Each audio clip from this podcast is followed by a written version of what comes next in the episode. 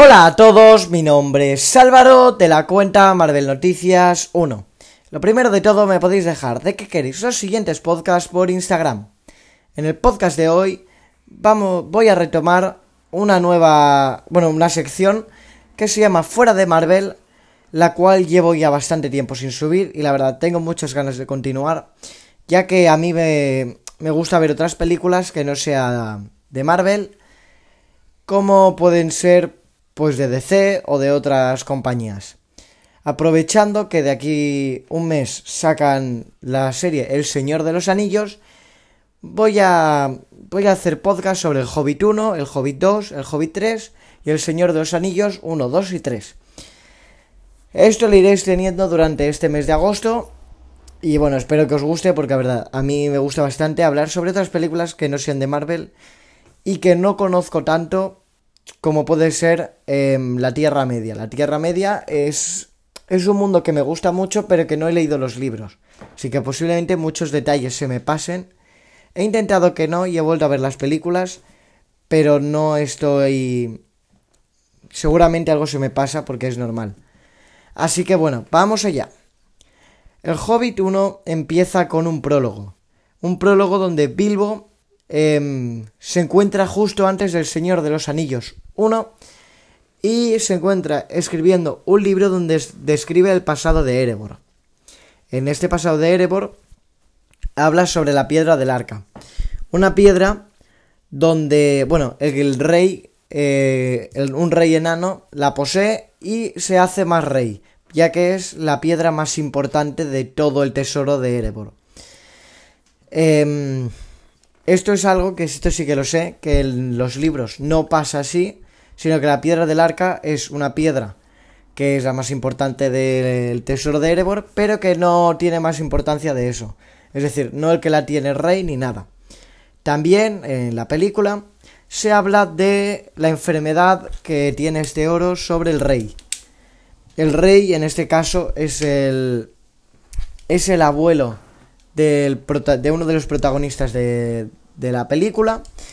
Y bueno, se nos explica que esta enfermedad lo que hace, lo que hace es que al rey lo enferma mentalmente y lo hace y lo hace ser un enano muy egoísta al que no le gusta compartir nada con lo que no sea su pueblo.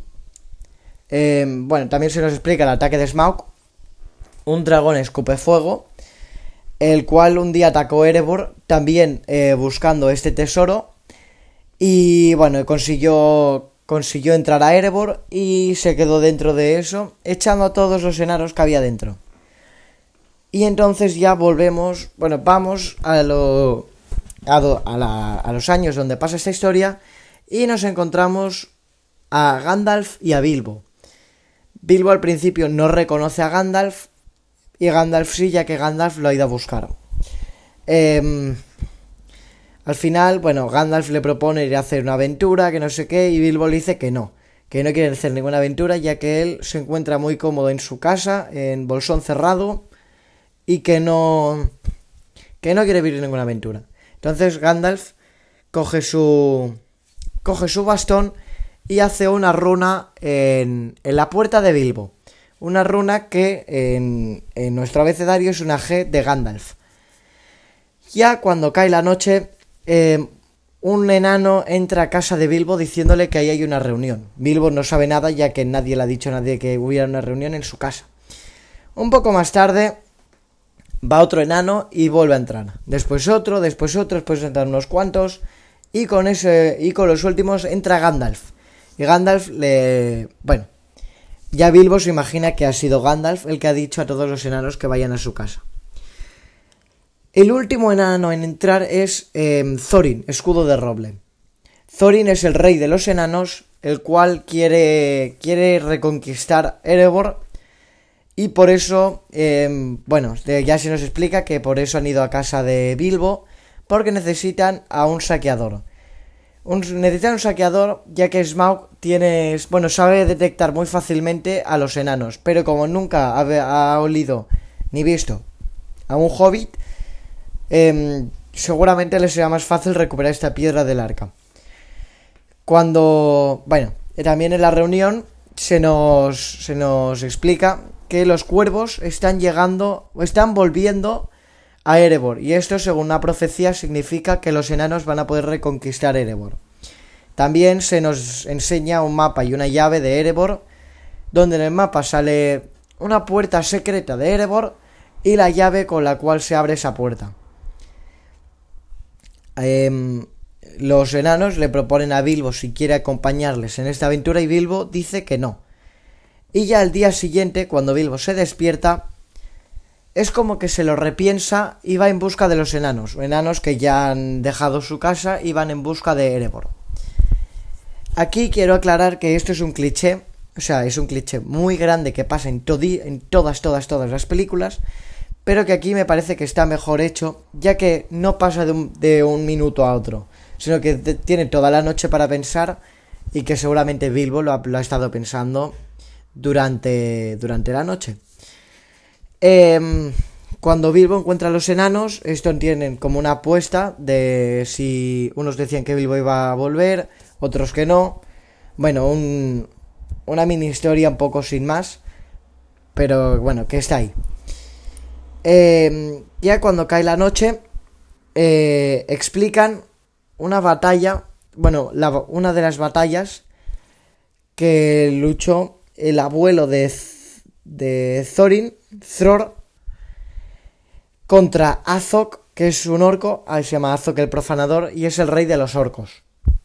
En esta batalla se nos explica que Azog mata a Thror, el abuelo de Thorin, y que Thorin, en un acto de rebeldía, le corta un brazo a Azog y que Thorin piensa que está muerto, pero que más tarde se nos revela que no está muerto. Em, ya cuando, bueno, ya despiertan de la noche y todo, y vuelve a ser de día, se nos presenta a Radagast. Otro, de otro mago como Gandalf, solo que este vive en, en el bosque. Se nos presenta como un, una persona que cuida muchísimo el bosque y que, que revive como a una ardilla y que le atacan unas arañas. Y ya está. Esto es lo que pasa en, en esa escena. Vuelve a pasar otro, otro día sin nada muy importante.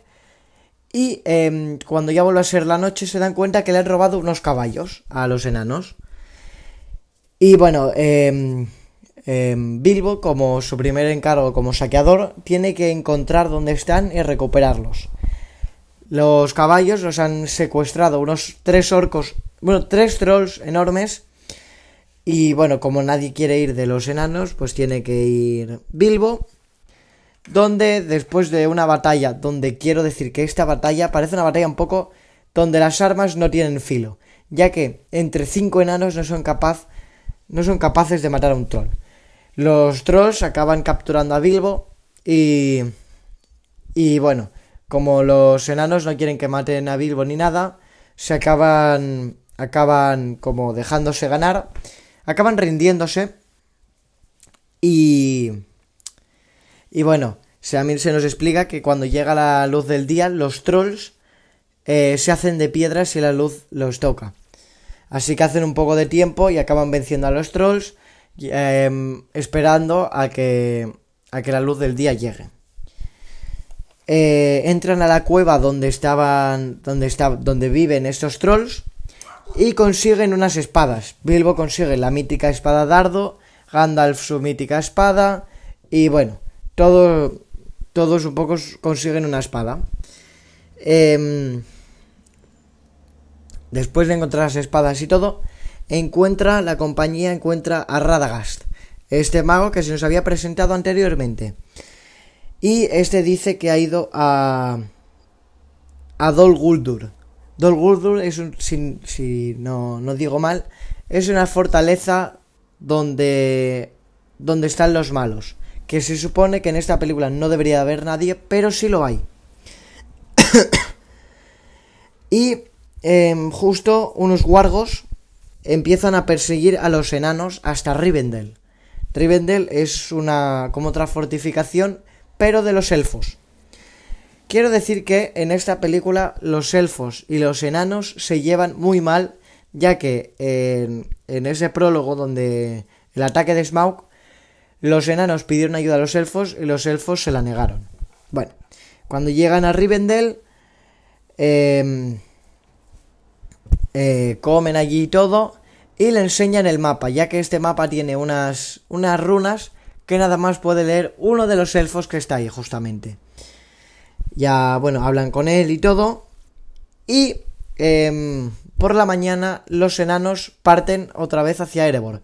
Pero Gandalf no, ya que Gandalf tiene una reunión con el Concilio Blanco. En el Concilio Blanco está, eh, está Saruman, está Gandalf, otros, bueno, otros personajes, donde em, dicen que es imposible que haya un nigromante, un nigromante es, es alguien malo, y que, y que la idea de que los enanos despierten al dragón es muy mala.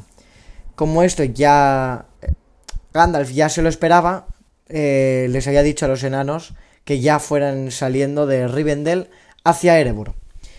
Entonces, eh, se nos pone en otra escena donde podemos ver una pelea entre em, gigantes, unas montañas gigantes de roca, donde se pelean. Em, me parece una pelea bastante surrealista, no porque sea entre montañas de roca, sino porque está todo en cámara lenta y no me gusta absolutamente nada. Ya que en, en ese momento no se tira una piedra enorme a cámara lenta, sino iría bastante, bastante rápido, creo yo, vaya. Em, consiguen refugiarse en una, en una, cueva que hay por ahí y eh, pasan ahí la noche. Bilbo piensa que no debe de estar con los enanos ya que es un estorbo más que una ayuda y cuando se va a ir una compuerta se abre del suelo y llegan a la cueva de los trasgos. Los trasgos son otros malos. Em, Bilbo se cae por un acantilado y llega a donde está Gollum. Gollum es un personaje espectacular, de mis personajes favoritos, seguro de toda la historia de las películas, em, donde tienen, donde a Gollum se le cae el anillo y bueno, Bilbo lo encuentra y se lo queda. Después tienen una, como una pelea de acertijos, donde, bueno, no se puede ver a un ganador como tal. Gana Bilbo, pero bueno, Gollum no, no accede a su parte del trato. Y, y bueno, mientras Bilbo intenta escapar, se cae y el anillo recuerda mucho a la escena de Frodo en El Señor de los Anillos 1. Bilbo se le escurre el, anillo en el dedo y desaparece y es la primera vez que se pone el anillo en, en desde que lo desde que lo tiene. Aquí descubre que es que es que es invisible y así logra escapar de la cueva sin que Gollum se dé cuenta. Mientras tanto, claro, claro es que que mientras los enanos están con los trasgos. Le, los trasgos al principio van a matarlos porque se ve que que Azog le había puesto precio a la cabeza de, de Thorin. Después llega Gandalf, y bueno, hay una pelea, una muy buena pelea, donde bueno, las espadas siguen sin hacer ni un poquito de sangre, pero bueno, sigue la pelea, pim pam, y logran escapar de los guargos. Después, cuando ya están fuera, ven que, o sea, logran escapar de los trasgos. Y cuando están fuera, ven que también les van a perseguir los guargos y Azog. Entonces deciden subirse a, a los árboles y, y lo empiezan a quemar todo con unos poderes que Gandalf no ha tenido nunca en El Señor de los Anillos. Que esto ahora después lo quiero comentar porque me parece bastante raro. Eh, en esta pelea final la acaban ganando con uno de... con un cliché bastante... bastante repetitivo en algún tipo de películas. Y es que sacan a unos personajes que no hayan salido en todas las películas como son las águilas y les ayudan y se los llevan y los ponen a salvo y punto y pim pam y se acaba la pelea bien rápido.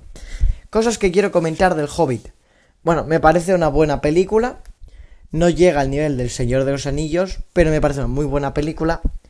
Y bueno, quiero comentar que Gandalf eh, me extrañó bastante que tenga diferentes poderes a, al Señor de los Anillos. es decir, hace puede crear fuego de sus manos. Esto en algunas escenas del Señor de los Anillos les, les habría venido súper, súper bien que pudieran empezar a quemar cosas. Eh, em, y así tiene algún poder tan más que es un poco extraño que en el Señor de los Anillos nunca haya utilizado porque la verdad le podría haber servido bastante. Em, tampoco tengo mucho más que comentar. Me parece la mejor película de Hobbit de las tres. O sea, cuando vaya comentando las otras, ya lo veréis. Y si las habéis visto, seguramente lo sabéis. No llega al nivel del Señor de los Anillos, pero bueno, me parece bastante buena película. Si tengo que dar una nota, le doy un 7, 7 y medio. Un 7 y medio. Espero que os haya gustado, que lo, que lo hayáis disfrutado, porque la verdad, yo como he dicho antes, a mí esto de hablar de otras películas que no sean de Marvel me gusta mucho porque me gusta ver otro tipo de películas. Así que espero que os haya gustado. Ya adiós.